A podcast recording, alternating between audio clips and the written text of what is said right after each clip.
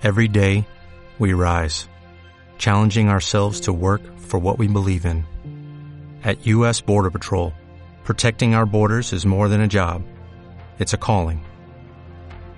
Agents answer the call, working together to keep our country and communities safe. If you are ready for a new mission, join U.S. Border Patrol and go beyond. Learn more at cbp.gov/careers.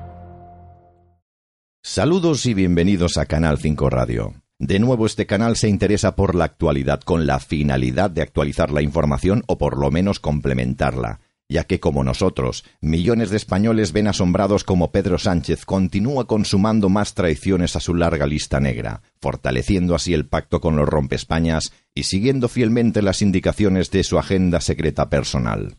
Pedro Sánchez sigue sus planes sin modificaciones. Demostrado queda que odia todo lo que huele a España por una ansia de revancha por haber perdido abrumadoramente las primarias de octubre de 2016 en el Partido Socialista con 137 votos en contra. A Pedro Sánchez no se le olvidaría nunca esa derrota y juró volver en su momento para destruir a los que le negaron y en definitiva al partido que le vio nacer.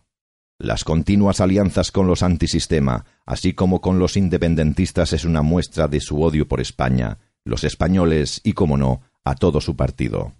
En los últimos días la carrera informativa de los medios de comunicación es máxima y en contra de informar correctamente están creando confusión quizás para debilitar la masiva manifestación convocada para este domingo 10 de febrero en la Plaza Colón de Madrid. Hace muy pocos minutos hemos podido comprobar como Carmen Calvo, en rueda de prensa, daba por rota las negociaciones con los independentistas catalanes. Pero deberíamos hacer una reflexión importante entre todos. ¿Estamos en disposición de fiarnos de Carmen Calvo y, por ende, del Partido Socialista cuando aseguran que dan por rotas las negociaciones con Cataluña? Personalmente me cuesta creer que Pedro Sánchez y todo su equipo de traidores del gobierno haya tirado ya la toalla y renuncien a que sus socios más importantes le hagan el hueco ante unos presupuestos necesarios para que Pedro Sánchez pueda seguir gobernando. ¿De verdad creen que Pedro Sánchez ha tirado la toalla? O quizás como usted y yo creemos estamos viviendo en estos momentos un nuevo plan de Pedro Sánchez para perpetuarse en la Moncloa cediendo por la puerta de atrás todos los deseos y necesidades de los independentistas tras ver cómo todo el pueblo español saldrá a la calle el próximo domingo. ¿No creen que es un poco extraño toda esta situación? No olvidemos una vez más que Pedro Sánchez es un auténtico experto en reales decretos y en aprobar medidas sin consultar. Así que nadie se extrañe que todo esto sea una maniobra más para conseguir sus objetivos de permanencia ilimitada en la Moncloa. Y digo bien, ilimitada. Así también como la destrucción de España con la cesión de la independencia a los catalanes separatistas. No se confíen.